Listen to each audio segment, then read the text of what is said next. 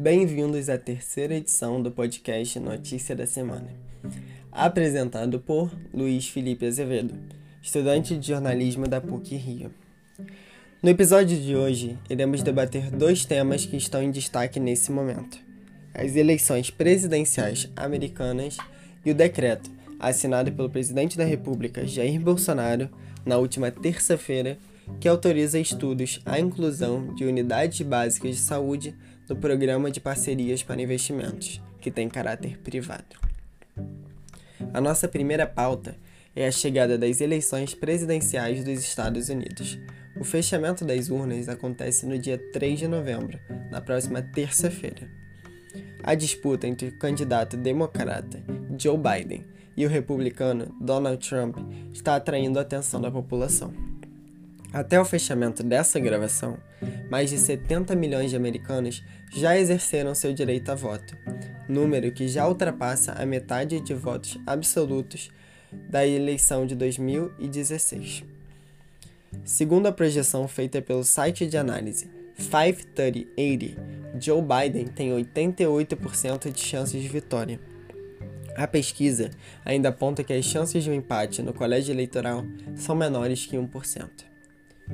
Pesquisas nacionais de intenção de voto também indicam a vitória democrata. Joe Biden acumula 52,1% de intenções de voto, enquanto Trump tem apenas 43%. O nosso segundo tema é o decreto assinado pelo presidente da República, Jair Bolsonaro, nessa última terça-feira, que autoriza estudos para concessão de unidades básicas de saúde à iniciativa privada. Segundo a publicação do Diário Oficial da União, os estudos de privatização do Sistema Único de Saúde, o SUS, irão ser mediadas pelo Programa de Parcerias de Investimentos, conhecido como PPI. O decreto, também assinado pelo ministro da Economia, Paulo Guedes, afirma que a política de fomento ao setor de atenção primária à saúde está qualificada para participar do PPI. Segundo o texto, a finalidade dos estudos consiste na estruturação de projetos pilotos. Em nota, Guedes afirma, aspas, que o principal ponto do projeto é encontrar soluções para a quantidade significativa de unidades básicas de saúde inconclusas ou que não estão em operação no país. Fecha aspas. Pelo menos 15 deputados de diversos partidos já protocolaram na Câmara projetos para derrubar o decreto.